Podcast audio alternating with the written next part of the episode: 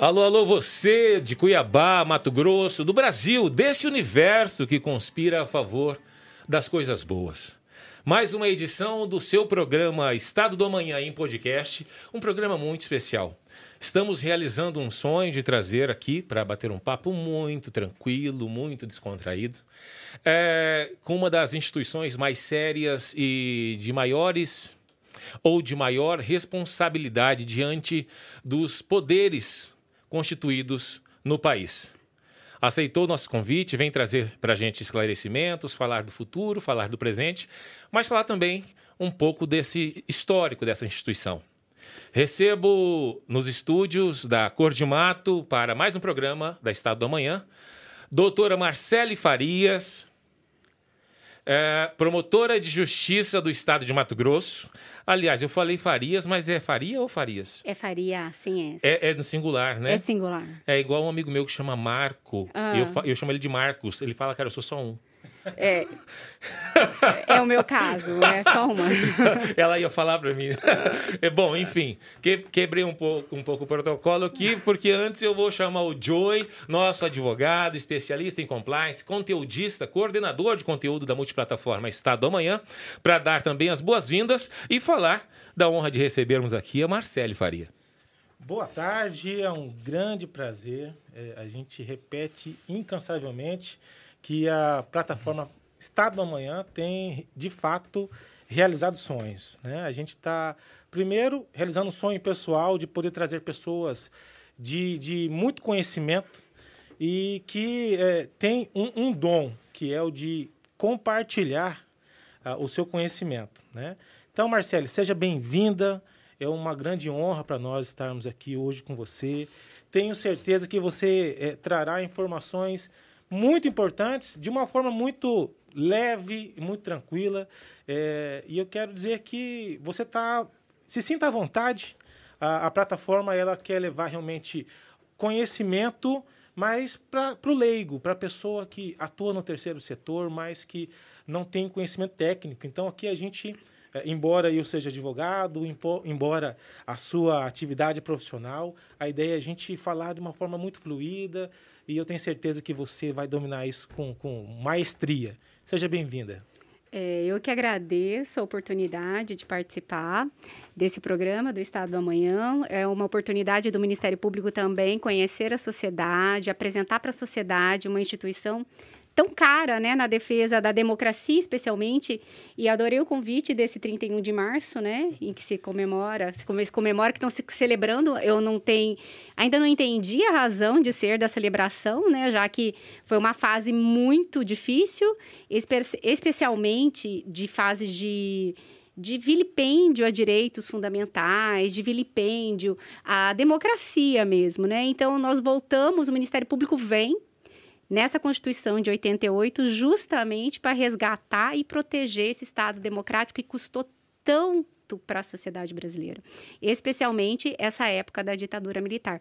Então, vir aqui nessa data é meio é, é uma coisa bem épica, né, para o Ministério Público, inclusive apresentar a função do Ministério Público pós 88, inclusive apresentando a relevância das organizações sociais para a concretização do Estado democrático. Muito obrigada pelo convite. Olha, olha, olha.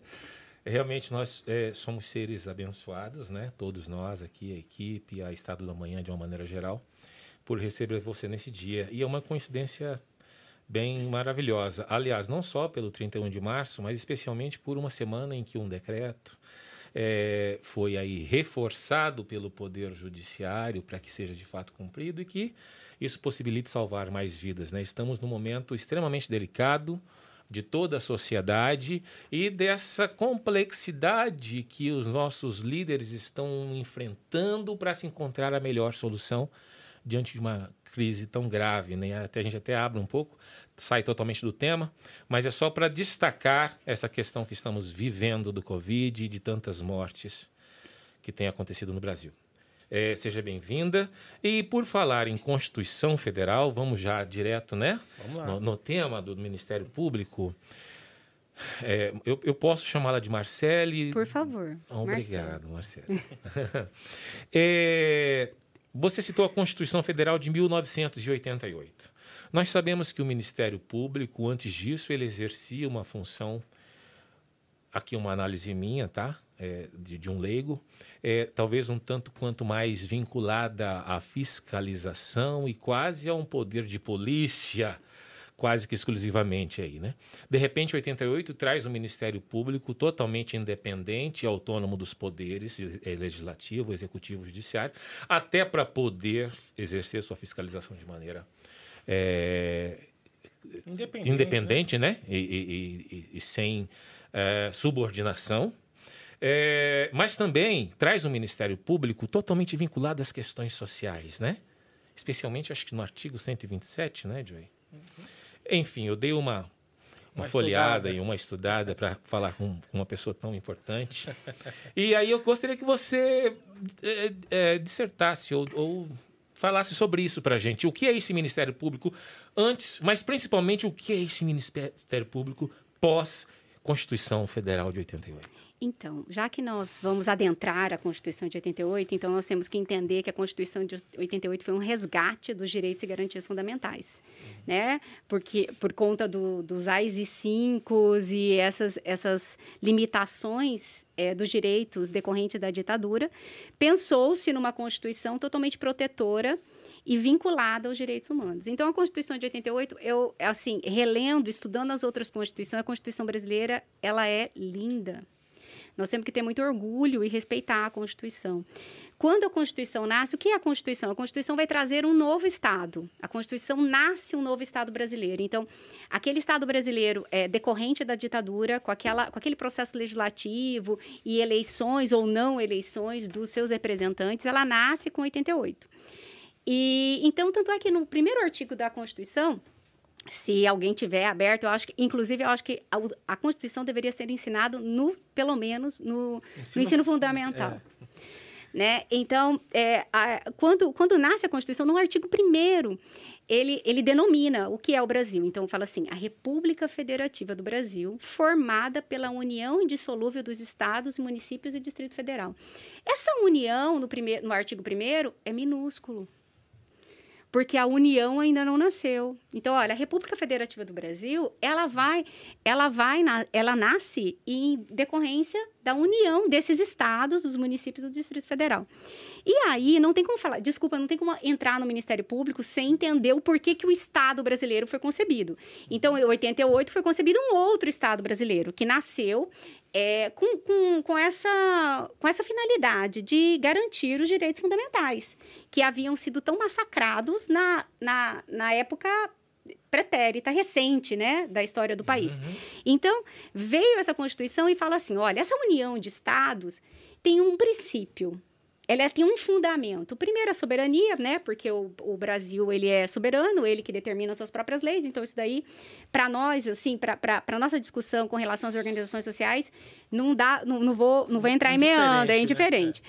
Mas aí vem o segundo inciso, cidadania.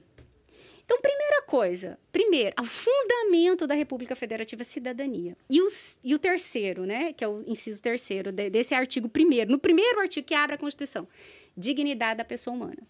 Então, essa união de estados e municípios, ela tem um fim, garantir cidadania e dignidade para os seus concidadãos. Então, todas as ações do Estado brasileiro, de todos os seus órgãos, de todas as entidades que participam do Estado brasileiro, têm um compromisso com a cidadania e com a dignidade. Então, de, logo, logo em seguida, vem o parágrafo 1 desse artigo 1 da Constituição, e o parágrafo 1 fala assim: todo o poder emana do povo. Pronto, acabou. Que o, todo o poder emana do povo. Olha, então, esse Estado Olha, olha, olha que importante isso. Esse Estado brasileiro, essa nova concepção, ele tem como fundamento cidadania e dignidade e o poder é do povo. E para que o poder? Para que o poder? O poder para que o Estado possa atingir os seus objetivos. E os objetivos também do Estado brasileiro está no artigo 3 é, o, é, é o terceiro artigo da Constituição. Qual é o objetivo? Primeiro, criar uma sociedade justa, solidária e igualitária. promover o bem de todos, independente de raça, religião, credo. Isso está no artigo 3 Então, esse Estado ele foi concebido para esse objetivo, diminuir as desigualdades regionais e individuais. Então, se a gente passa a conceber essa, essa, é, esse Estado brasileiro, que é um Estado social-democrata, que ah, todos os órgãos desse Estado, e eu, eu digo órgãos, legislativo, executivo, judiciário, os poderes, né? Uhum. E os seus órgãos. As suas administração direta e indireta, as sociedades que vão contribuir com esse Estado, ela, todas as suas ações e atuações, elas visam o seguinte: fundamento, dignidade e cidadania, para atingir os objetivos, que é diminuir a desigualdade e promover o bem de todos. Se essa, esses órgãos do Estado eles não conseguem atingir esse objetivo, eles não estão cumprindo o mandamento constitucional. E aí, do, de que adianta um Estado promover, né, perante os seus poderes, os seus órgãos, garantir os direitos, se não tem uma instituição para proteger e tutelar esses direitos? Ora, o, o, o, direito ele só é, ele só vai, só vai ser é, atribuído a essa, a essa população, ele só vai ser atribuído a essas pessoas se tiver uma proteção. Porque não adianta falar que você tem direito à vida se alguém mata você, não tem nenhuma instituição para te proteger. Então, o Ministério Público nasce para isso.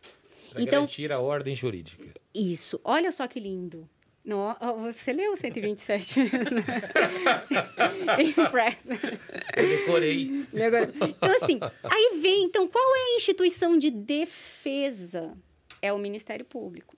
Então, quando, quando atribui um Ministério Público, ah, o Ministério Público acusa. O Ministério Público acusa. Por que, que ele acusa? Porque alguém feriu a ordem jurídica. Alguém matou, violou um direito, alguém roubou, alguém sequestrou, alguém estuprou.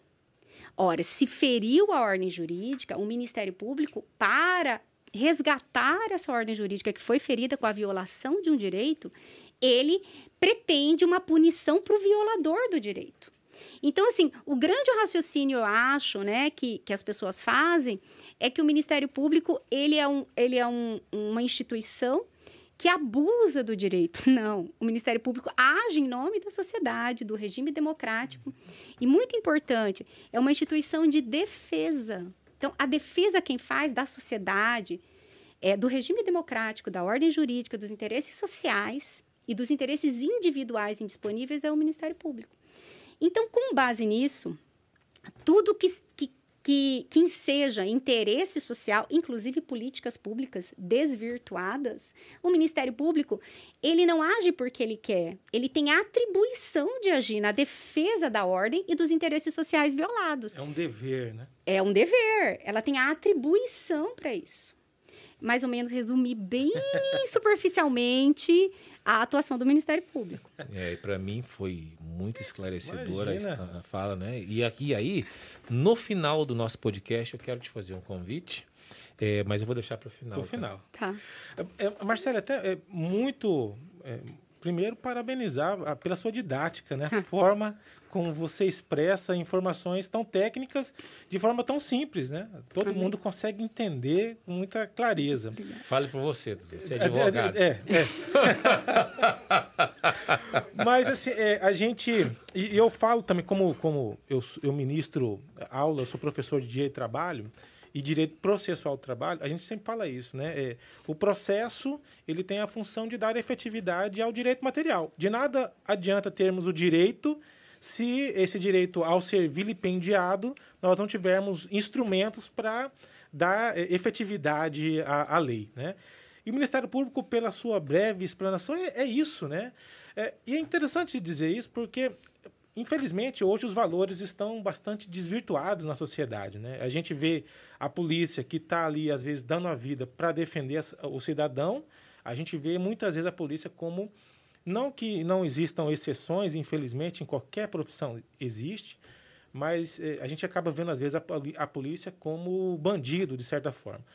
O Ministério Público também, eh, você que está na atuação, eh, embora muito jovem, já, já há algum Obrigada tempo, né? É, adorei o jovem. É, aí, já, né? É, então, em comparação a nós, né? É, Ah, é, é. E, e eu imagino que você já tenha enfrentado talvez alguma situação onde você percebe que a sociedade, ao invés de ver a- a- o Ministério Público como um agente de defesa dos interesses coletivos, a própria sociedade enxergando, de repente, o Ministério Público como alguém que está ali só para, sei lá, dificultar, criar burocracia. Ou né? penalizar. Ou penalizar. Você já teve Estamos alguma situação? traduzindo alguma impressão, talvez, que ah, as pessoas que não conhecem a instituição tenham. Tipo assim, a gente vê o Ministério Público sempre né, é, sendo implacável, inclusive de, maneira, de maneira correta. Né? Estamos aqui Aplicando a penalizando, lei, né? houve um erro, precisa ser penalizado e etc. E tal. Mas eu acho que Foucault já dizia alguma coisa diferente disso, né? que a penalização ela tem que ser a última instância, esgotadas as alternativas de, de outros encaminhamentos, né? de ajudar e a gente queria ouvir o que. É isso, né, Diogo? É isso, é o isso. que o Ministério Público tem feito e ou pretende fazer a- além do que tem feito, nesse sentido de orientar. é, e aí já podemos abordar, inclusive, o tema do nosso podcast, né? Claro. Que é o olhar do Ministério Público para as organizações da sociedade civil para o terceiro setor. Que, após o advento da 13019 em 2014, passou a ter mais claramente as informações, as regras em relação aos seus, aos seus poderes, inclusive de acesso a muito recurso público para, eh, para executar, para desenvolver soluções sociais, de problemas sociais. Isso é maravilhoso, né, teoricamente, mas na prática a gente vê que o terceiro setor, por ineficiência, por desconhecimento técnico de gestão profissional ou até mesmo por, eh, infelizmente, desvio de conduta e corrupção, tem dado muito trabalho para os órgãos de fiscalização. É isso que a gente queria ouvir. Qual é o olhar do Ministério Público para esse setor tão importante de, de descentralização para o primeiro setor?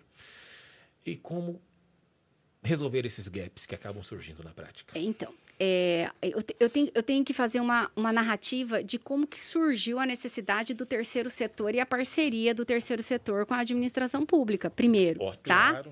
Então, eu tenho que, que falar. Então, esse movimento do Estado mínimo, o Estado mínimo, desestatização, privatização, o Estado não precisa de tantos... é, olha, olha, olha que contrassenso, tá? Eu vou, eu vou, vou falar minha opinião de Marcele, não estou respondendo pela minha instituição, Claro. tá? Então, assim, é um contrassenso. O- vem a Constituição e fala diminuir desigualdades, o, o Estado tem que prestar os serviços públicos, segurança, habitação, alimentação, artigo 6 da Constituição é direito e garantia, segurança pública e tal. E na hora de executar esses serviços públicos, o Estado tinha as estatais, na sua maioria. Então, chegou, após década de 90, veio um movimento neoliberal, e olha, não, Estado mínimo. O Estado, do jeito que ele foi concebido, ele não está conseguindo, ele está muito caro. Nós precisamos é, economizar. O Estado não pode interferir tanto na econom- na economia. As empresas de telefonia, as empresas outras que prestavam serviço público, elas precisam ser, elas precisam ser é, desestatizadas. O Estado não consegue ter controle de todos os- esses serviços. Então houve essa, houve essa, esse movimento. Não é uma crítica, é um fato. Sim. Houve esse movimento para desestatizar o Estado. Tem as, su as suas prós e tem os seus contras. Ora, se o Estado não celebra mais, se o Estado desestatizou tudo, então acabaram as autarquias e fundações estatais para prestar esse serviço público, alguém tinha que fazer. Alguém tinha que realizar esses serviços.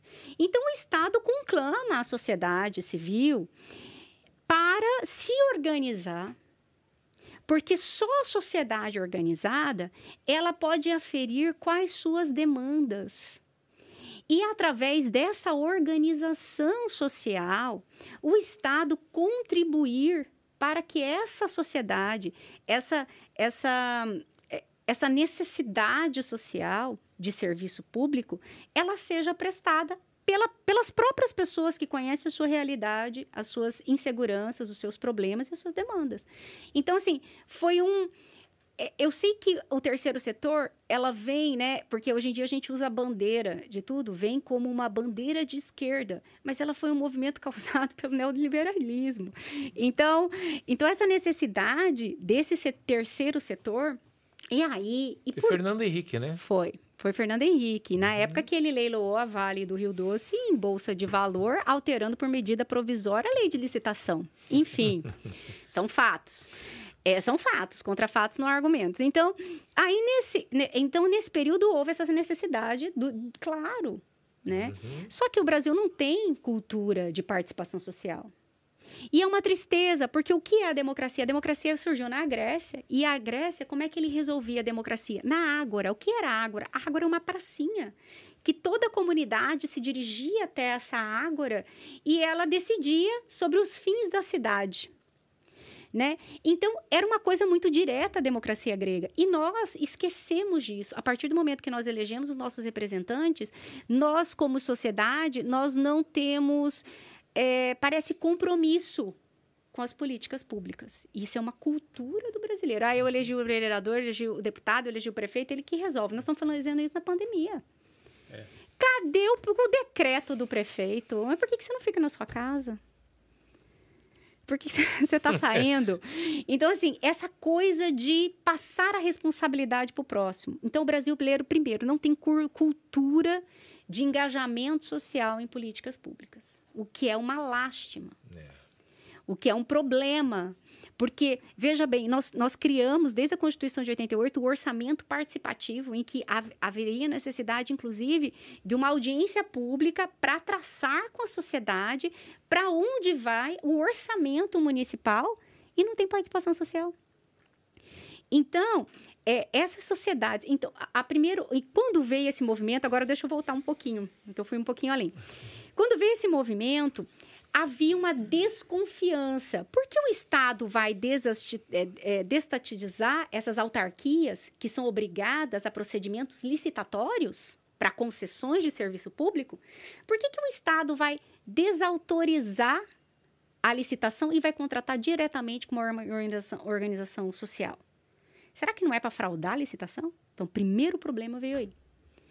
Como assim? Porque se, a no- se o artigo 37 da Constituição ele fala assim, a administração pública e direta, todos os atos da administração pública, daí é o 37 da Constituição, ela é pautada nos seguintes princípios: legalidade, impessoalidade, moralidade, publicidade e eficiência. Então, tudo que a gente faz em- em termos de administração pública tem que ter essas cinco vertentes. Se ferir um desses princípios, você está praticando ato de improbidade. Então, como que você como que você vai contratar com o serviço público uma, uma, uma, uma, uma, empresa, uma organização social? Na época era ONG, nem tinha esse nome, Organização da Sociedade Civil. Na época eram organização, organizações não, Não governamentais. Então, assim, por quê? Que- De que forma? Como é discricionariedade da administração pública ou do órgão que é vinculado a, a, a contribuir ou ceder materialmente ou pessoal ou contribuições ou algum benefício para determinada, determinada organização não governa- governa- governamental? Por que você escolheu a ONG A e não a ONG B? Então, a forma com que surgiu essas organizações sociais lá na década de 90 gerou para pro, os órgãos controladores, inclusive no Ministério Público, uma coisa, ué, mas por que ela e não outra? Por que não fez licitação para doar esse dinheiro? Por que, que o prefeito beneficiou esse, esse- essa entidade filantrópica e não a outra entidade? Cadê a impessoalidade? Cadê a transparência? Então gerou esse tipo, até que fora sedimentado, especialmente no governo do PT, as organizações não governamentais, e houve um movimento para alterar a legislação e contemplar realmente hoje, né, que é tão importante para o desenvolvimento das políticas públicas, as organizações é da sociedade civil. Então, hoje, com a Lei 13.000, é, 3019, né, de Isso. 2014, 31 de julho de 2014. Isso. Então, essa, essa legislação, ela veio para sedimentar desde 2014. Então, nós já estamos sete anos dessa lei. É, sete. É. Então, sete anos dessa lei. Então, assim, para implementar é, uma forma que o Estado ele, ele confessa a sua inabilidade de desenvolver políticas públicas e de prestar o serviço público de modo eficiente. Então, ele conclama que as organizações se, da sociedade elas se organizem e colaborem com a administração, exercendo e executando as políticas públicas caras ao Estado e aquele, é aquele momento, aquele, aquela circunstância. Posso? Claro. É, Fica à vontade. Quando o Estado, até por força de todos os seus instrumentos jurídicos, se encontra meio que é, amarrado ou limitado por excesso de burocracia, e aliás, burocracia é indispensável, porque onde há uma certa liberdade pode haver libertinagem, né? E a gente sabe que, isso- que o poder público é complexo nesse sentido. Então, tudo bem. O Estado diminuiu e passou a contar com as organizações da sociedade civil para a execução de algumas a- a- atividades de interesse público. E para que essa burocracia se afastasse um pouco, simplificou a maneira administrativa deste terceiro setor encarar as execuções, as contratações, especialmente, né? É, sendo, por exemplo, para aquisição de produtos ou serviços, uma metodologia é a tomada de preços, né? Isso dá mais celeridade, mas também dá um leque de oportunidades para coisas erradas, né? Só que a gente já sabe também que mesmo com toda a burocracia e toda a complexidade do primeiro setor, as coisas erradas acontecem. Então não é exatamente ah, o excesso de burocracia ou a simplificação das ações que afugenta as pessoas de má índole. Na verdade, é a cultura do país que elege pessoas de má índole, pessoas despreparadas tecnicamente. Passamos agora recentemente um processo eleitoral e a gente comprovou isso mais uma vez, né? inclusive em Cuiabá. É, e o que acontece? É, quando eu digo isso, e fazendo uma interpretação das suas palavras. Apesar é, do Estado talvez tentar terceirizar responsabilidades não terceirizáveis, pelo que eu entendi um pouco nas entrelinhas, ainda assim, o terceiro setor é um braço importante porque pressupõe, em sua própria Lei 13019, a obrigatoriedade de especialização naquele determinado objeto para que tenha direito de acesso àquele recurso. Eu estou certo quando falo isso? E aí o Estado acaba falhando na hora de contratar mesmo por chamamento público e criando critérios de seleção genéricos para acabar indicando quem eles querem que seja indicado, ao invés de ser a melhor instituição para a execução de determinado objeto. Aí eu estou falando por mim e não pela Estado do Amanhã e nem pela Cor de Mato. É, seria isso? É, então, assim, é complexa essa sua pergunta. complexa. Vamos devagar. Calma. É, assim, primeiro, é, para ser uma organização não governamental, você tem que ter uma finalidade. Sim. Você tem que ter um estatuto com uma finalidade. Sim. Certo? E você não pode ter fim lucrativo. Logo, você só pode ter do- dois modelos. Ou você é associação ou você é fundação. Sim. Né? Não tem sociedade. Não é tem, sim. organização da sociedade civil. Então, o Estado, ele tem que selecionar. Quem atribui que você é uma organização da sociedade civil? É o órgão.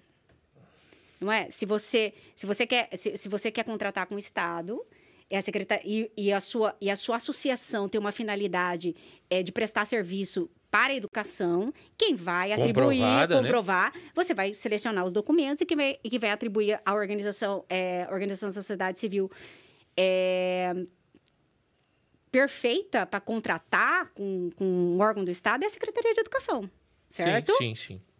Então tá. Então a partir do momento, eu acho que aí, aí que o Estado erra. O Estado ele teria que, é, que selecionar é, as melhores.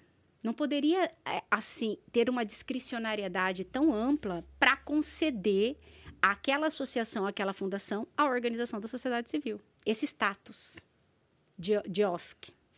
Entendi. Entendeu? Eu acho que primeiro teria os órgãos de controle, os órgãos, porque o, o órgão vinculado à pasta da associação, vinculado à, à finalidade da associação da fundação, é que vai Tem que aprovar. que tem que aprovar, não E é? não passa por essa aprovação, né, Joey? Não necessariamente. É, eu né? não sei, eu assim, como eu, tô, como eu atuo perante o tribunal do júri, eu não sei como que funciona. Não é o meu celular, tá? Eu. É, então, assim, eu não sei como que funciona, porque eu ainda não tive oportunidade de trabalhar. Mas, assim, é, verificando, a prim- primeira falha está aí, né? Então, é ser, é a quem... É, primeiro controle que se deve fazer é aí. A quem está se atribuindo esse título de organização da sociedade civil? Para começar daí. Então, se você não tem critério para atribuir esse título, então aí você vai ter várias organizações da sociedade civil e às vezes algumas que não, não, não inclusive não sustenta a finalidade pela qual ela foi criada. Exatamente. E aí dá descrédito nas associações. Generaliza. Generaliza. Boa, então, hein, Joy? Olha só, que, que, o que está saindo daqui parece até que tem alguém aqui tem, claro que tem, né? Uma luz. Iluminando. É claro que é Jesus, como diria Roberto Carlos, né? é, é, e assim, é, se, se, me permite uma, uma observação, é, a gente percebe claramente ah, já uma, uma, quase que uma orientação, né? A grande dificuldade das entidades do terceiro setor tá é porque é, muitas, muitas dessas entidades elas acabam né, sendo constituídas e a grande maioria absoluta, a gente fala isso porque a gente dá consultoria para esse tipo de. A, a, Cor de Mata é uma central das organizações, então a gente presta consultoria a outras entidades. A gente percebe que a grande maioria ela não, não tem uma fonte de receita própria que permita ela ter uma estrutura organizacional minimamente para atingir sua finalidade. Para atingir a sua finalidade. Então, ele não né? deveria ter status de organização da sociedade civil. E, e aí ela, ela acaba a, a, é, trabalhando, se ela consegue um, uma parceria, um projeto, aí ela, ela faz aquele projeto, mas executa o projeto, acabou o projeto, muitas vezes não tem recurso para se manter. Né? Então, tem que buscar outro projeto. É, e aqui eu acho que já seria a primeira dica, né, Marcelo? Primeiro, é, se você. Um dos nossos cursos, inclusive, é como montar uma, uma organização da sociedade civil. E o, a primeira pergunta, ou uma das primeiras perguntas que eu faço, até porque eu quem ministrei esse curso também, uhum. é falar isso. Olha, se você não sabe, é aquela velha máxima, se você não sabe aonde quer chegar, qualquer caminho serve, né? Você não sabe para onde está indo. Então, é, é, é, é, seria isso. É, primeiro, você tem que saber qual o seu objetivo, qual a, a, necessidade da sua entidade. Qual a solução você traz? Qual a solução, social, né? né? E aí entender que é, é, eu acho que a Marcele fez uma, um ponto que é uma crítica importante para a sociedade. A sociedade ela se junta para ir num, num, numa, numa festa, se junta para ir num, num, assistir um jogo, mas quando você chama ela para interesses coletivos, para buscar soluções é, na área da educação, da saúde, infelizmente essa, essa, mesma, essa mesma paixão não acontece, né? É o famoso lavar as mãos, né? Tem, deixa que o, o, o político faça isso. E, e assim, é, é, feito essa breve introdução, é, o que, que o Ministério Público é, acaba se deparando, né? Antes um pouco da nossa do início do nosso podcast, a gente falava, você disse que tem até alguns dados que, de situações concretas que muitas vezes acabam gerando a penalização.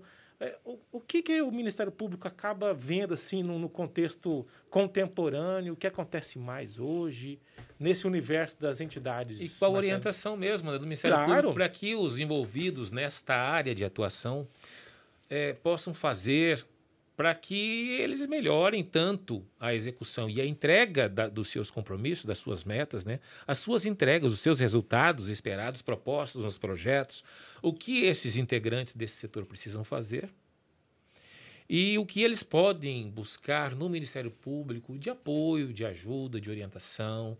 Olha, traz uma luz e tal, enfim. É, é primeiro, é, eu, quero, eu quero só sublinhar que essas associações e fundações destinadas né, a prestar serviço público, a executar políticas públicas, né, que, que possuem o status de organizações da sociedade civil, elas não elas, elas não, não precisam somente do, da contraprestação do Estado. Né? A cultura de todos os países é que, inclusive, as doações voluntárias de empresários e da sociedade, da sociedade como um todo, né? Sim. Então, infelizmente, pelo menos os dados que eu, que eu estudei rapidamente, apenas 10% do, do patrimônio ou do, da movimentação financeira de uma organização da sociedade civil, ela é, é, é decorrente dessas doações voluntárias da, da, da sociedade, do setor uhum. privado, né?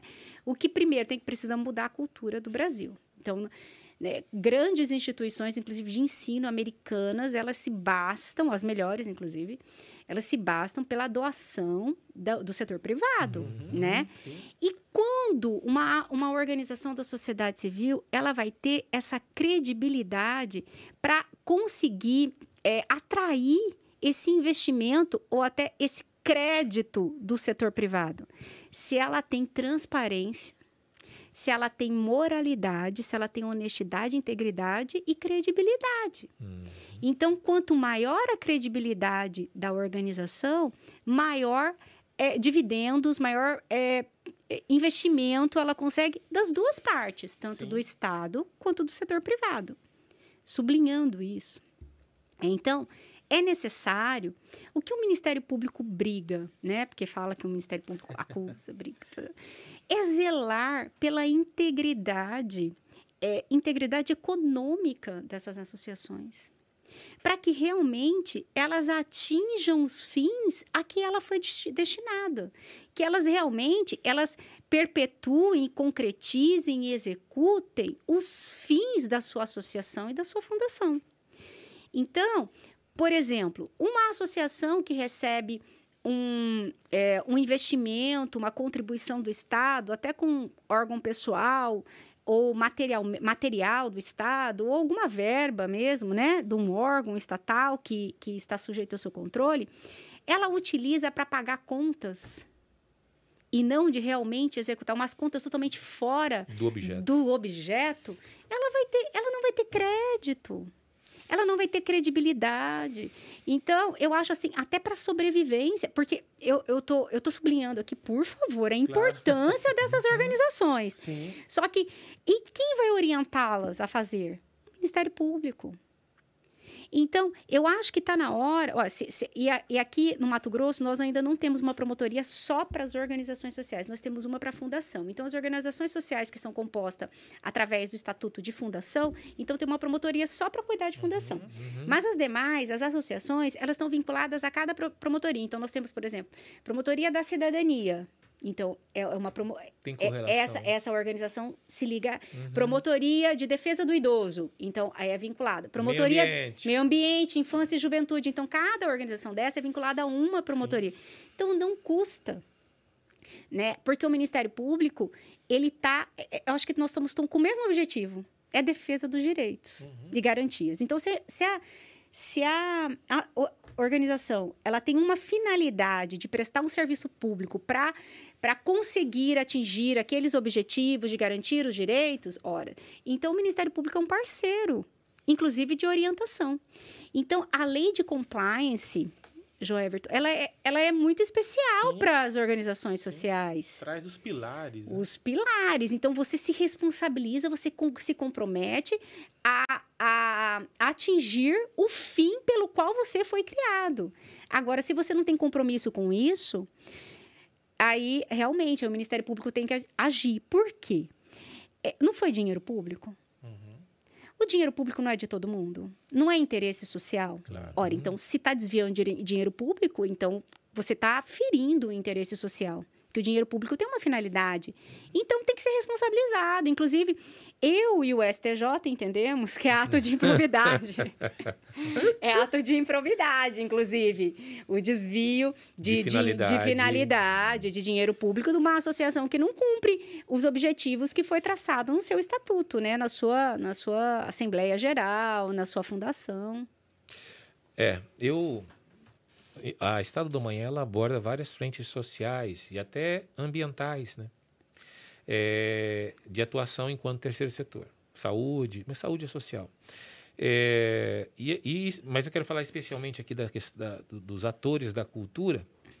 É, são pessoas, são exímios artistas. Hoje está mudando um pouco isso, é, não deixando de ser exímio artista, mas deixando de ser exclusivamente exímio artista. Todos estão entendendo a importância da, da, do, do, estudo técnico quando ele tem o direito e acesso a recurso público, porque muita gente passou muita dor de cabeça.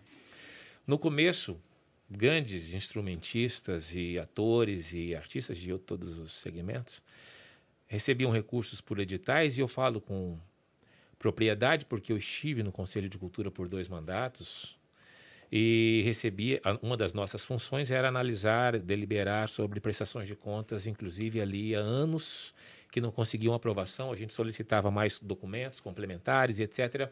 E não se comprovava a realização do objeto. E aí acabava chegando no, ministério, no TCE, Tribunal de Contas. De Contas. E, e, passou de mil processos para chegar, para encaminhar para o Tribunal de Contas, para você ter uma ideia do volume que naquele momento é, a gente estava é, deliberando. E nós entendemos ali, reconhecendo caso a caso, que assim a, a maior parte eram pessoas que não sabiam nem que tinha que fazer prestação de contas. Ah, não, mas eu recebi dinheiro, eu fiz aqui, ó.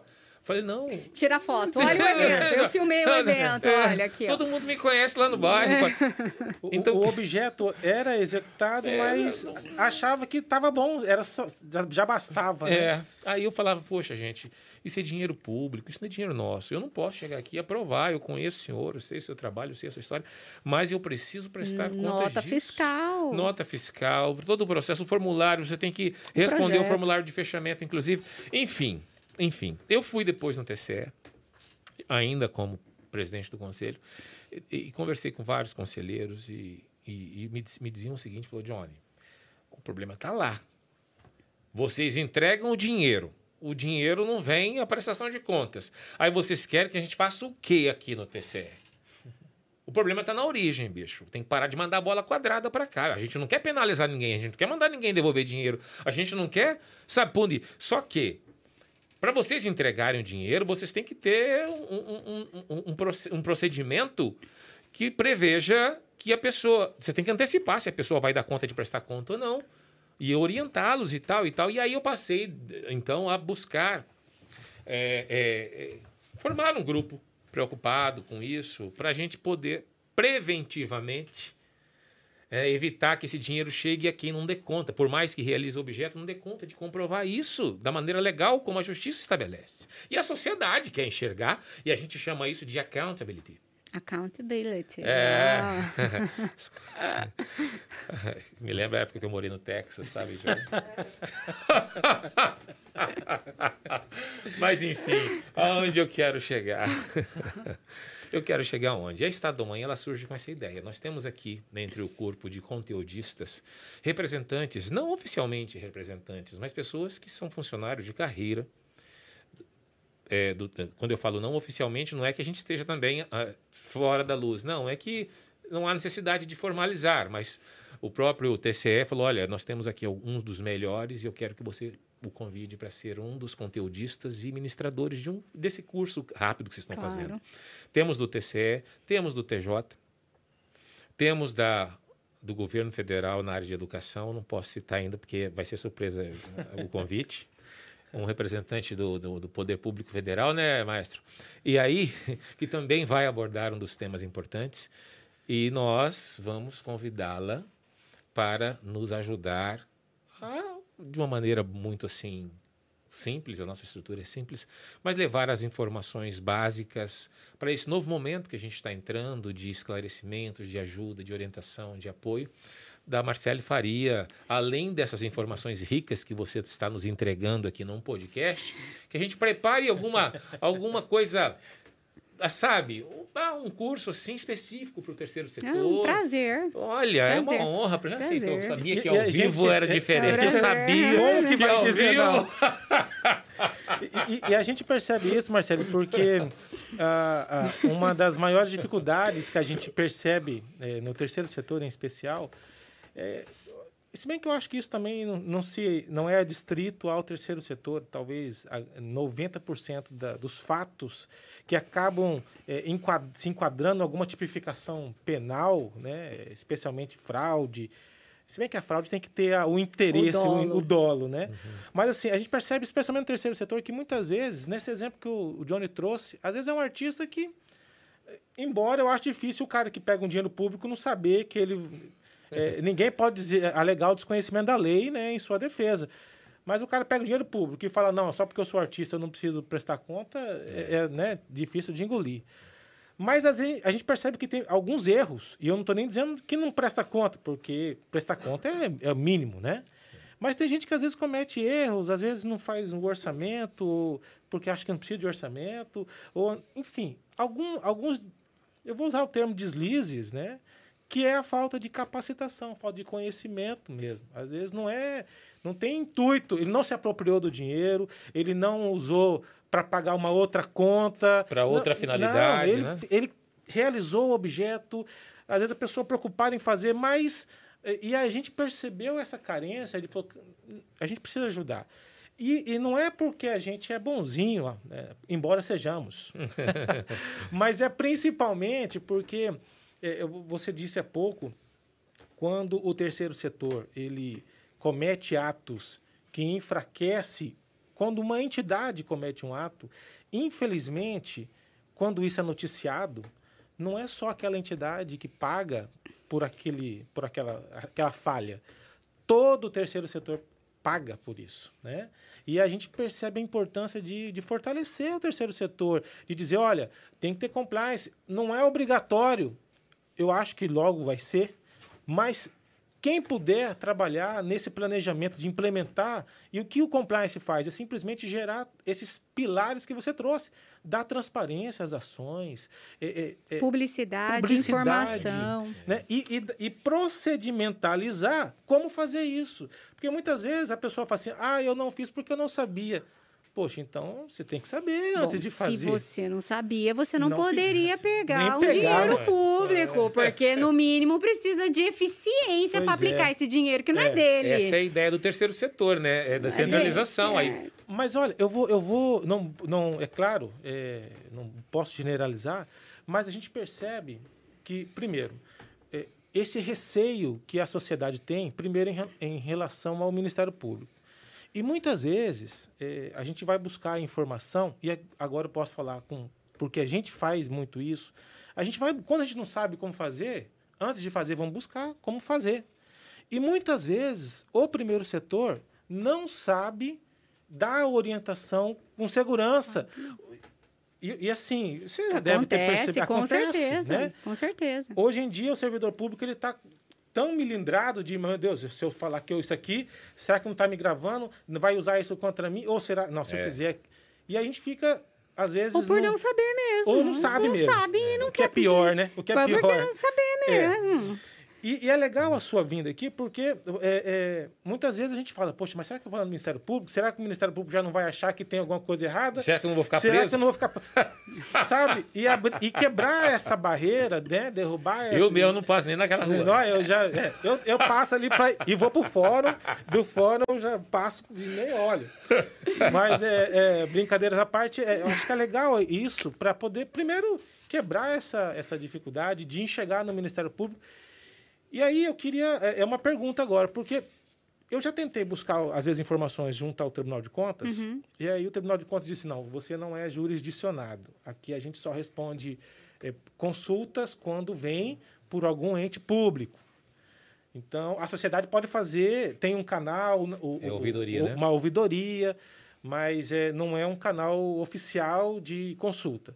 O Ministério Público ele possui esse canal também, ou também o Ministério Público, não, lá a gente só quando é um caso concreto, uma denúncia? Como é, que, que o... é assim, é, a Constituição veda o Ministério Público agir como órgão de consulta. Consultivo. Consultivo, né? A gente não pode dar consulta. Mas eu entendo, tá? É, até conversando com alguns promotores antes de vir aqui, que a orientação, especialmente nessas associações e, e fundações que estão iniciando, uhum né? Ela, ela é totalmente possível, inclusive com, com reuniões, né? Especialmente porque o Ministério Público também ele visa a transformação social através das políticas públicas. Então, tem uma finalidade. Eu, eu acredito que, dependendo da, da, da promotoria que, uhum. que você está vinculado, essa orientação é muito tranquila de se obter. Legal. Essa orientação não tem problema nenhum. Olha, está faltando isso, está faltando aquilo. Isso uhum. daí é até, até uma forma de, de fomentar a atividade uma espécie também o Ministério Público controla, porque passa a controlar, porque se você, evidente, se você procura um órgão de fiscalização né? Para orientação é porque você não quer praticar nenhuma, Ah, nenhum isso. deslize, Exatamente. né? Então é justamente para isso. Eu acho que o Ministério Público pode sim. Inclusive é uma demanda nova para o Ministério Público do Estado de Mato Grosso. É um desafio. Eu vou sair daqui e conversar com o meu PGJ em relação a Eu, isso. eu já tenho uma dúvida. Eu queria fazer uma pergunta. Pode. Não, mas é sério, Joey. A gente discute sempre nas, nas, nos setores jurídicos de algumas secretarias que exercem atividade de e-mail, né? Por exemplo, o terceiro setor ele tem por lei né, o direito de hoje, né, graças a Deus, pararam de maquiar essa realidade e ele pode é, é, remunerar membros de sua diretoria desde que eles comprovem a sua atuação diretamente naquele objeto, fruto de uma parceria com o Estado. Claro. É, então, se aquele presidente, se aquele diretor, se aquele tesoureiro, enfim, ele está trabalhando na realidade, na consecução daquele objeto, ele tem direito a ser remunerado por isso, pelo tempo que ele estiver trabalhando. E isso não se confunde com divisão de, de lucro. Não, né? isso não é divisão de É lucro, isso- é remuneração. do trabalho. Porque antigamente as pessoas entendiam ONGs, Com voluntariado. OSCs com né? voluntariado, com Filantropia. filantropia, Filantropia. que não tem nada a ver. É um- uma das ações, é uma das, das coisas que envolve o nosso setor. Mas é, é, aliás, o que promove mais ineficiência é exatamente o amadorismo dos filântropos, que, desculpa, a, a generosidade, eu gosto de fazer coisa de graça também, mas eu não gosto de fazer coisa de graça mal feita. Eu não gosto. Se eu for fazer mal feito, eu falo, só me dá o que eu dou conta de fazer. Eu só consigo carregar a mala agora aqui, tá? Eu não consigo pintar essa parede, eu não sei, não sou profissional nisso. E o terceiro setor se confundiu muito nesse momento. Aí, de graça mesmo, vem aqui ajudar. E aí não entregava a qualidade. Ok. Então a gente pode contratar e remunerar pelo trabalho esses diretores. É, A tomada de preço é naturalmente que ela é feita por membros, talvez da diretoria, se se trata de uma instituição pequena, eles se viram nos 30 ali para fazer os trabalhos, inclusive na, na hora de desenvolver esse projeto, que antes de se tornar um termo de parceria, é uma proposta. É uma proposta para o Estado de parceria. Para se elaborar essa proposta, tem que constar ali todos os documentos, entre eles três orçamentos, no mínimo, de determinados serviços. Para que ela comprove o que o seu valor foi o menor, diferente da licitação, não é o médio, é o menor valor. É aquela remuneração que ele está recebendo como Sabe gestor do tudo projeto. de licitação, né? Nada. Não sei. se- Chamamento até eu sei um pouquinho. Licitação eu sou. Eu leio só para saber por que, que um é diferente do outro. É. Mas, enfim. É, Então, assim, comprovou que o meu salário de 10 mil reais para ser gestor do projeto foi balizado numa tomada de preço. Naturalmente que isso também tem como referência tabelas de salariais de sindicatos oficiais. Ok, tá ali, tá comprovado que 10 mil é o valor mesmo que uma pessoa recebe para exercer essa função, essa atividade. Mas quando você chega no setor de parecer técnico ou jurídico das secretarias, às vezes você depara com advogados que ele coloca sob suspeita. Como é que o membro da diretoria faz uma cotação para poder chegar a um salário deles que eles mesmos vão receber para executar determinado projeto? Beleza. Reconheço essa suspeita. Eu acho legítima, inclusive. Mas aí eu quero saber, então, qual é a alternativa para se comprovar, ah, tendo em vista que, naturalmente, o, dever deste jurista que, que desconfiou é ir numa tabela oficial no país e falar qual é o valor desse funcion dessa funcionalidade. Se ele viu que é o valor, ele não pode desconfiar de- dos documentos que estão integrando o processo. Não é o papel dele desconfiar do documento. Aliás, do Ministério Público talvez seja fiscalizar esse documento. Da Secretaria, não. Quem que responde pelo documento é quem está assinando por Claro. ele. E isso já foi alvo, já foi pauta de muitas discussões minhas com esses setores. Eu quero, de uma vez por todas, tirar essa dúvida da minha cabeça. Ou, se você falar, Johnny, eu não quero responder isso agora. E, e se me Outro dia eu permite, te respondo. Marcele, até fazendo uma. complementando o que o Johnny falou, é, essa dúvida ela acontece, às vezes, embora seja é, um, um caso até concreto, né? Um caso concreto adiantou, e isolado. Né? é, essa dúvida acontece porque tem, tem algumas pessoas que eles entendem que a lei, quando fala de remuneração, ela está automaticamente vinculando uma relação empregatícia. Então ele fala assim, não, se- é porque a lei fala, pode remunerar, inclusive equipe própria, podendo programar, inclusive prever no plano de trabalho os encargos, tributos e os encargos, né? E aí ele fala, não, você só pode receber como, se você for da, da entidade, se você tiver vinculado ou, receber, ou por prolabore ou vinculado recebendo ali por olerite mesmo, como funcionário. E aí a gente tem. Uma, é, a gente, é, são dúvidas, né? Mas a lei não fala isso. Né? E aí, é claro, é uma, é uma lei nova, ainda embora já com sete anos, ainda tem muita coisa para. A lei 8666 até hoje está sofrendo uma alteração agora, está faltando a sanção presidencial. Mas não sei se você já analisou alguma situação, embora não seja a sua, não, não é né, a sua área. Você tem uma, uma visão sobre isso?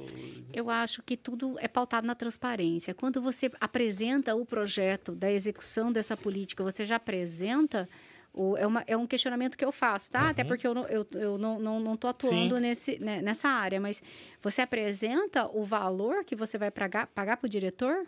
É, quando a gente apresenta uma proposta, nós uhum. somos obrigados a ofício de encaminhamento, sumário, fonte orçamentária, uhum. e depois a gente entra no no plano de trabalho, que é, são as informações solicitadas pelo sistema de gerenciamento aqui no estado do Mato Grosso, por exemplo, uhum. SIGCOM, e depois você apresenta um termo de referência, que é um projeto completo, falando da, do projeto, a justificativa, plano de metas, planilha de custo, onde especifica todos os valores.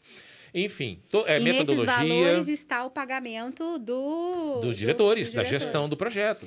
Ó, a princípio, tá? A princípio, não, não vi o procedimento, não sei, eu não vejo problema nenhum. É, não, e esses valores da planilha? A não ser, a não ser que esse pagamento desse diretor, por exemplo, supere o artigo 37, inciso 10, que determina o teto, o máximo. teto máximo do funcionalismo público. Aí eu acho que haveria um problema constitucional, sim, tá? De pagamento. Aí eu, aí eu acho que, que, que, que ensejaria isso. Mas se não. Não, e, e outra, tomada de preço, tabela talvez, referencial. E talvez, assim, se o projeto, vamos supor, o projeto demanda do, do, do, do, poder público 100 mil reais, vamos supor. Aí você quer pagar 50 mil de diretor, então ah, também, é, entendeu? Não. É. Então, a, havendo uma proporcionalidade no valor do sim, projeto sim. e no pagamento dos diretores, sim. eu entendo que é razoável. Estou falando sem, conhecer sem o procedimento. O é. Mas é, é razoável. O, o que nos questionaram, nesse caso específico que eu relatei, foi a impessoalidade. Eu achei de uma hipocrisia sem tamanho, mas eu nem falei essa palavra no momento. E, e, como, e como que você selecionou, nesse caso, como que você selecionou o diretor? A gente faz tomada de preço. Aqui ah, nós, tomada de preço. a nossa consultoria sempre orienta a tomada de preço e, junto à tomada de preço, um reforço documental de tabelas referenciais de sindicatos e oficiais. De, e de pessoas capacitadas para realizar Sim. o ato, né? Não, exatamente. Uhum. Assim, claro, tabela de preço. Esses profissionais têm que acompanhar a sua proposta, o seu currículo. o seu currículo. Uhum. Bom, é... Não, então assim, eu acho totalmente razoável uhum. e não vejo nenhum, nenhum problema. A, a, princípio, nessa análise que, que você me passou dessa uhum. forma, sem nenhum problema. Perfeito. Maravilha. Já esclarecemos as dúvidas de muita gente Já? nesse setor Nossa, com essa, com essa tem questão. gente que vai por até com medo do meu WhatsApp, vai pipocar. Por falar em dúvida, Joy, nós temos aí uma nossa audiência. Nesse momento, me parece que a Globo está fazendo contato, pedindo para a gente é, cair o sinal. Estão tentando derrubar nosso sinal, que a gente está atrapalhando a sessão da tarde. Malhação que está passando agora, né? Mas, enfim. A Sol, Marisol, jornalista da Estado da Manhã, e ela fica responsável durante os podcasts em interagir com o nosso público maravilhoso mundial. Sol, como é que está aí a movimentação das nossas redes aí? Olá, Johnny. Olá, Joeverton. Olá, doutora, tudo bem? Uhum. Aqui conosco temos a Edmara Dantas. Ela pergunta o seguinte: Como podemos empoderar o Conselho Municipal? Existe algum órgão, secretaria, que trata especificamente desse tipo? Algo tipo Secretaria Cidadã? Edmara Dantas. Então, Edmara, o Conselho Municipal já deveria estar fortalecido, inclusive com a atuação do município, né? De fomentar a atuação da participação do Conselho Municipal. É o Conselho Municipal de Saúde, é. da Infância. Qual conselho, qual conselho municipal que, a, que ela se refere? Não. É, não, é, tudo é cidadão, né? é, é, então assim, esse, claro que existe vários conselhos municipais, né? E dependendo da área, inclusive o Ministério Público tá, tá aberto, inclusive, pra, para os conselhos municipais, né? Ela... Claro, da infância, o promotor da infância, e da saúde, o promotor da saúde. Ela pergunta ainda: se encaixa os conselhos municipais no tema? É uma forma de participação. Se nós estamos falando de participação da sociedade para definir políticas públicas, o Conselho Municipal, sim, se encaixa no tempo completamente. O Edson Luiz Marfrim. Muitas vezes tem recursos que o governo disponibilizam e que não são que não são utilizados por ausência de projetos consistentes. Como resolver este problema? Então. Edson Marfim. Marfim. Então, há que se melhorar a qualidade do projeto e não e não vincular esse dinheiro público a esse projeto que que já no início já nasceu totalmente desqualificado, também é uma irresponsabilidade do gestor. Conceder Ele- dinheiro para um projeto mal, mal formulado. O Edson Manfrim ainda acrescenta: a burocracia muitas vezes mais atrapalha do que ajuda. É, então, nós falamos de burocracia, mas quando se trata de dinheiro público, eu muito que se diz de burocracia é cuidado com o dinheiro do outro. Sim. né? Então eu acho que há um limite aí, tá certo que o limite é bem tênue entre burocracia e prestação de contas e, e você tá mexendo na verdade com o interesse público, é o dinheiro das pessoas, né? Então tem um cuidado. Ele ainda acrescenta: infelizmente, ainda não há, ainda há uma carência de conhecimento das entidades em elaborar projetos para cap- captação de recursos financeiros. Isso sim, aí eu acho, a- eu acho interessantíssimo qualificar as associações na implementação dos projetos e na elaboração dos projetos, sempre vinculado, né, à finalidade social, né, da associação. E, e- é, é, isso é muito. é, é, Isso é me muito permite importante. até, Sol é, e Mar Marcele, a, a própria legislação, a própria lei, ela fala que é uma, também uma obrigação do ente público capacitar, né? Então, assim, é, é, muitas vezes os projetos são mal, mal elabora- Desenvolvidos, desenvolvidos elaborados. mas é aquela velha máxima. Às vezes você quer punir depois que deu o dinheiro, mas também tem que fazer a sua parte de. O controle tem que ser prévio. Sim, Claro, sim, né? sim. Então a gente reclama às vezes que não chegam bons projetos. Vamos trabalhar de repente no inverso, vamos preparar na base, que é, eu acho que o- até um objetivo que a gente se presta. É. Vamos capacitar, vamos fortalecer, porque daí o seu projeto vai ser bem, bem elaborado e melhor ainda, bem executado. A prestação de contas ela é feita na execução. Se você executa de acordo com o que a legislação prevê, a sua prestação de contas está pronta no final, é só apre- apresentar. Né? E aqui eu Inclusive, quero... Joey, Oi. o Edson Manfrim acrescenta: o maior problema é quando as políticas públicas do Estado ficam resumidas em políticas de governo, apenas na gestão de quatro anos. É.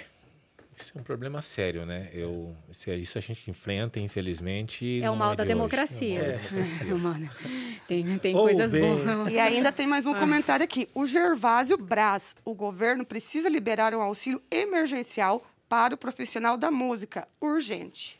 Pra, não só para o profissional da música, né? Para todas as pessoas que, que estão impossibilitadas de exercer suas atividades em decorrência de um, de um fenômeno de saúde mundial. Né? Então, eu já. eu estava pesquisando na França.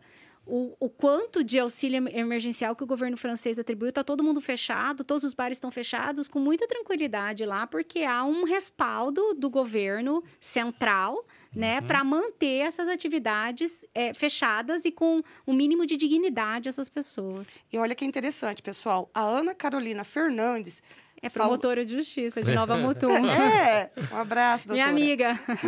Ela falou aqui, uma verdadeira aula de direito constitucional. É, que linda, minha amiga. Tá vendo como é bom ter amiga? Obrigada, amiga. A- Amigo e familiar é sempre im- é importante nessa hora. Temos aqui a Anne Carine, tá elogiando. Perfeito, muito didático e esclarecedor. Um abraço, Anne. Promotora de justiça também, minha amiga. Temos aqui o Edson Subtil, não sei se está certo o sobrenome, Sérgio Subtil.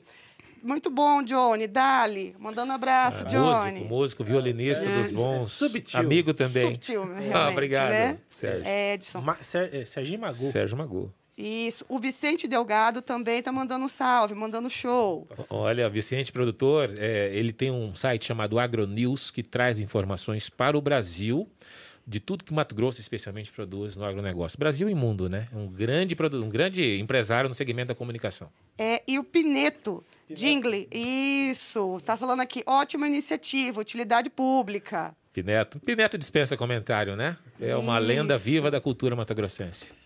Exatamente. E é isso aí, meninos. Agora é com vocês. Eu, eu quero dizer, eu quero fazer um comercial, aproveitar essa intervenção da Sol com os nossos, nossos amigos que estão acompanhando pela internet. Dizer que a plataforma, multiplataforma estadual. Por que multiplataforma? Porque a gente conversa por todos os veículos é, as ferramentas digitais, né? O celular, é, iPad, é, desktop, enfim. É, é, nosso formato de, de conteúdo vai, vai para todos os formatos de aparelhos. Então, uma multiplataforma de capacitação para o terceiro setor. Essa é a nossa razão de existir. Entendeu, é, Marcelo? Então, assim, nós não conseguiremos entregar o que nós sonhamos, a excelência, a precisão na informação, sabe? Se não existirem é, instituições e mais que as instituições, pessoas como você, que já disse sim, né? Como o Natel, lá pelo TCE, que disse é. sim, né? É, Leonardo Epaminondas, que inclusive nos recebeu lá na presidência do TCE e autorizou a participação do Natel com toda tranquilidade. E outros, o seu Carlos Fontanelli da SEDEC, uhum. a Juliane, da CECEL, é, é, quadros da CECEL, que é a secretaria onde nós tramitamos esse projeto de parceria da plataforma Estado do Amanhã. E outros especialistas, como o, o, o maestro Fabrício Carvalho, que vai falar sobre a implementação de ferramentas gerenciais. A ferramenta que o segundo setor usa para crescer crescer econo economicamente, para ampliar a qualidade do seu, do, da sua entrega de serviços. Essa ferramenta que fez, por exemplo, da CIA Sinfônica, uma das maiores empresas de música do mundo, tocando em todos os continentes. Então, peraí, qual é o segredo? Então, algumas pessoas sabem o segredo.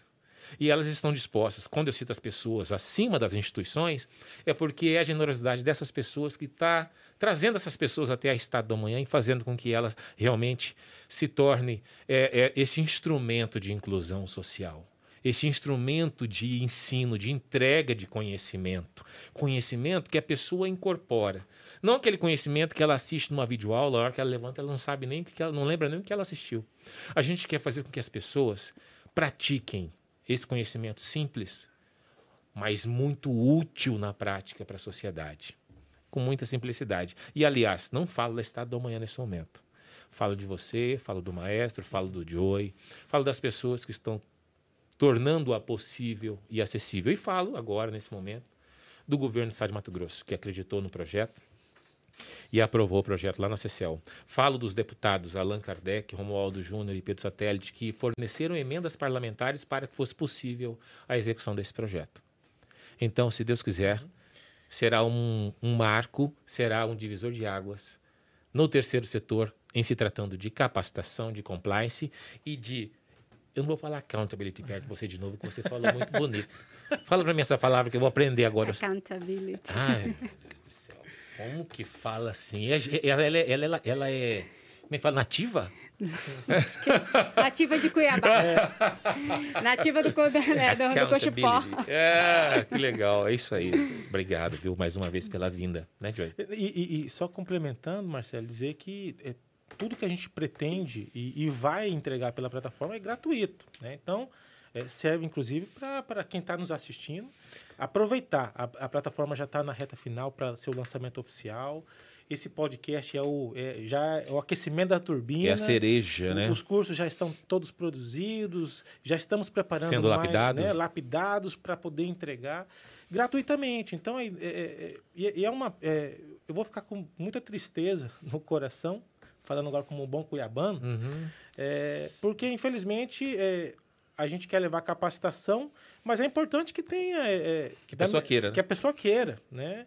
Então, é, a gente conta nesse momento é, com, com, as parcerias, porque a gente percebe, e agora eu falo como, como advogado, como professor universitário, a gente percebe que muitas vezes a, a sociedade reclama da falta de políticas públicas, mas quando tem a política pública, a sociedade não, não aproveita. E então, quando assim, tem oportunidade de pedir, clamar, não vai também. Não vai também. Então, assim, é, é, eu acho que existem ações. A, a, conversa que a gente teve hoje aqui serve para mostrar isso, que o Ministério Público ele tá, tá aqui para ajudar, para nos defender, né? Então, é, é, se tem alguma situação que alguém tenha conhecimento, tem que procurar a, o Ministério Público. O Ministério Público é quem vai representar o interesse da, da coletividade, da sociedade. da sociedade. E aí, partindo para essa essa parte final, até dizer, eu acredito que o, o, Ministério Público tem alguns canais também, se você quiser compartilhar com, a, com o nosso telespectador, nosso ouvinte, nesse momento, fica, fica à vontade. Não, é o Ministério Público, né, tá de portas abertas, né, nessa época de pandemia, nós estamos em home, home office, office, acho que é até nesses 10 dias somente, mas é o Ministério Público, vocês sabem, que funciona no, no Centro Político, administrativo, lá ao lado do fórum, né, a gente uhum. fala. Eu costumo falar, é o prédio bonito ao lado do fórum. É. então, o telefone é 3613 6000 e a ouvidoria do Ministério Público, né, para fazer reclamação ou até denúncia. Denúncia, é a ouvidoria do Ministério Público, é, é o 127, é o número é comum, 127, de, é, tem contato direto com a ouvidoria, uhum. que repassa para o promotor responsável, uhum. né, um canal. E e-mail institucionais, www.mp.mt.mp.br.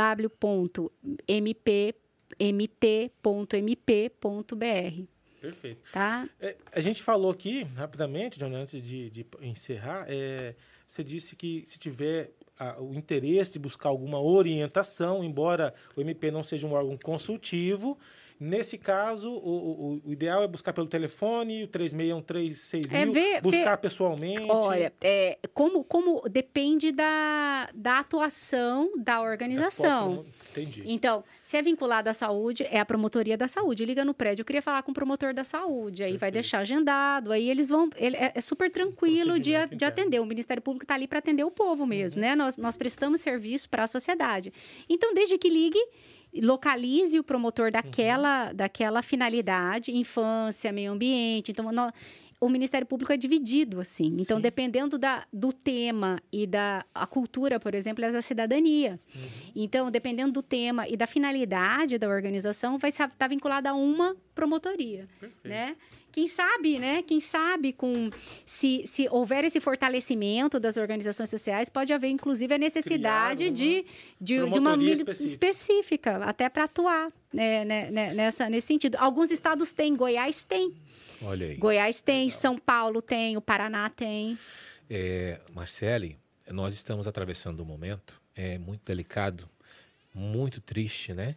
Aliás, e que os empreendedores que têm capacidade, preparo para atuar é, em, em atividades que trazem soluções sociais, e nós teremos muitos problemas, infelizmente, nós teremos muitos problemas sociais pós-pandemia. O Brasil precisa de um olhar é, especial para os setores dos menos favorecidos, os que vão ficar mais desfavorecidos ainda pós-pandemia.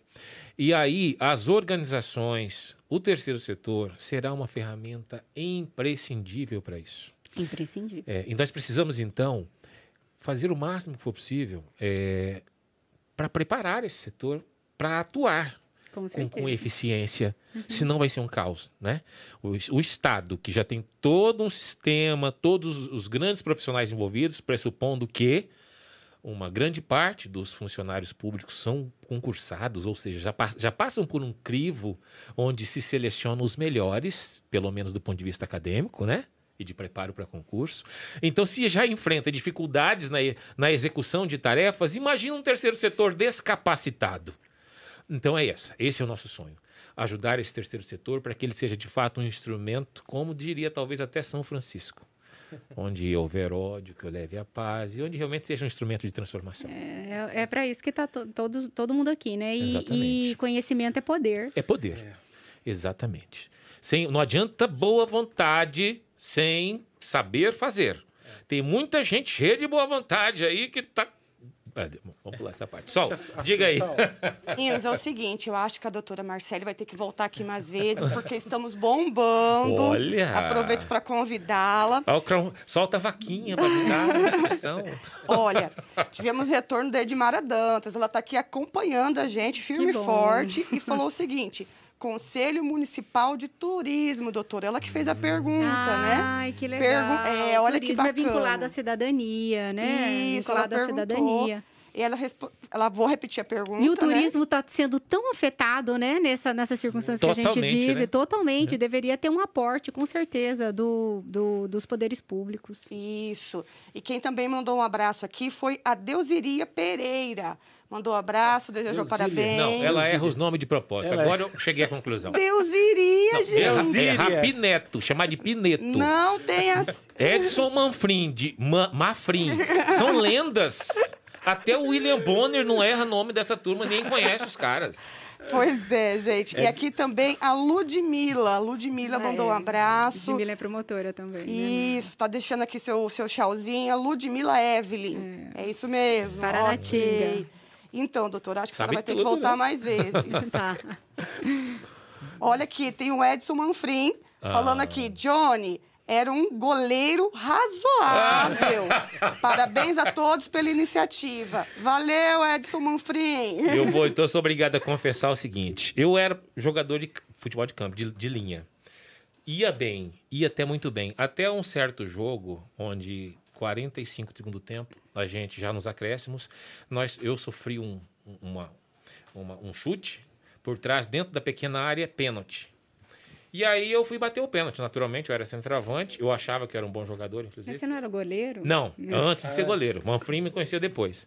Aí quando eu fui bater o pênalti, eu eu usei a seguinte estratégia. Eu fui totalmente pro lado esquerdo da bola, aqui, ah. e falei, na hora que eu chegar perto da bola, o goleiro vai pensar assim, ele vai bater lá, né? E eu vou bater com o peito do pé para ir pro lado, lado oposto. oposto. E eu, eu fiz assim, mas eu chutei errado a bola, pegou na ponta da minha chuteira e foi na onde a coruja dorme, de fato, lá onde eu, eu, eu queria enganar o goleiro. O goleiro pulou e de mão trocada, lá onde a coruja dorme, tirou a bola. Esse goleiro até hoje conta essa história, o maestro Fabrício Carvalho. até hoje, eu estou falando aqui dos 10 anos de idade, 12 anos de idade, mas isso marcou em minha vida. Nunca mais joguei na linha, foi um trauma. Virei goleiro. Foi quando o Manfrini me conheceu. Só que aí, beleza, eu achei que era até um bom goleiro e, e terminei minha carreira jogando no gol. Mas antes disso, eu tentei ser jogador de voleibol e ele era meu técnico. Fomos para um campeonato estudantil, eu estava na quinta série. E a gente estava perdendo o jogo, o jogo, feio já, mas estava tentando ainda é, virar o jogo. Quando, num certo momento, o cara levantou para dar uma cravada e deu uma cravada em cima de mim, mas daria para defender se eu tivesse. Entendi. E eu não consegui defender. Eu defendi a bola e ela foi para outro lado. Horrivelmente. Quando eu olhei para o Manfrim, ele estava assim, com a mão na cabeça, tipo, envergonhado do time que estava em quadra. Eu nunca mais joguei vôlei. Manfrim, tá registrado aqui. A sua. Você não sabe que eu vi. Eu vi a cena quando você meteu a mão na cabeça e falou: o que, que essa praga tá fazendo na minha quadra? Bom, brincadeiras à parte, Manfrim é um amigo das. Você já viu que é um amigo é. De, de infância, minha infância. Ele já tinha naquela época uns 60 anos de idade. Tô brincando. Manfrim é um grande amigo, um grande companheiro aqui do Cochipó da Ponte. Obrigado pela audiência, meu irmão. é isso. Só algo mais? Não, não, pessoal, é só isso. Amanhã tem mais. É isso. Então, é, vou dar os meus encaminhamentos okay. aqui. Marcele, muito obrigado pelas suas falas. É, parabenizar você. Eu acho que a, a, mulher, ela, ela controla mesmo o mundo e dizer que. É, eu já disse no começo da sua didática, mas foi realmente uma aula show. Né? Obrigada. Com muita facilidade e, e tenho certeza que todo mundo que assistiu e quem vai assistir depois o nosso podcast gravado vai se encantar pelo conhecimento que você compartilhou conosco hoje aqui. Obrigado pelo seu sim. Quero dizer também que, que o Johnny já fez o convite, né? E como eu sou o coordenador de conteúdo do, e dos cursos, quero dizer que, se for possível, vai ser realmente uma honra, vai abrilhantar ainda mais até porque, como eu já disse, o nosso objetivo não é, é não é engrandecer apenas a plataforma, é, é, fortalecer todo o terceiro setor, é derrubar barreiras, é, é mostrar para a sociedade que conhecimento, é, você disse aqui com, com muita. Está é, correto, conhecimento empodera, né? E dizer que você representa com muita honra as mulheres pelo, pela sua forma de, de ser, pela a forma de, de, de conversar. É, obrigado pela oportunidade de estar aqui do seu lado. Espero que tenhamos outras oportunidades. Entendeu? Muito obrigado. Eu que agradeço a oportunidade, né? Esse canal aberto é uma oportunidade também do Ministério Público ter um contato maior com as demandas sociais, Sim. os interesses sociais. Eu estou à disposição mesmo, viu, Johnny, Jo Everton? Olha. Estou à disposição mesmo. Tenho, tenho o maior prazer de fazer isso aqui. Eu gosto. Obrigada. A gente, a gente fala sempre que. A, a, ontem nós falamos isso para o doutor André e para o Hugo. É, algumas pessoas, elas têm. Quando elas falam daquilo que elas gostam e têm uma paixão o, o, o olho brilha, né? é. né? E você, você, a, a, você, primeiro quando começa falando com riqueza de detalhes, eu falo porque como professor, com o tempo você acaba se acostumando com alguns, né? Ah, tem um artigo tal que fala é. sobre isso, porque é no dia a dia, mas é, você não está simplesmente transferindo uma, uma, um, algo que você decorou, você fala porque é, realmente faz parte de, de valores que você traz com, com e você. que eu acredito. Acredita. A gente só consegue fazer bem feito que a gente acredita. acredita. Eu acredito. Perfeito. Eu acredito na transformação social. Eu acredito no Brasil. Senão não estaria no Ministério Público. Olha aí. Tem um amigo meu que chama isso, essa, o que você chamou de transformação, de reculturalização. Eu também uso esses termos às vezes um amigo meu, do TJ, inclusive, e inclusive um dos conteudistas da multiplataforma é o nosso juiz Luiz Otávio Saboia. E ele, ele diz o seguinte: nós precisamos evangelizar quando se trata de inovação. Ele está à frente de alguns projetos de inovação do TJ. Hoje ele está na terceira vara em Cuiabá. E ele fala, cara, é, você cria uma ferramenta, ela traz muita simplificação na execução de algumas atividades de atendimento ao público, mas as pessoas não usam, não querem usar nem o funcionário público e nem a própria sociedade, ela sabe. Então você, aí a gente precisa fazer o trabalho de evangelização.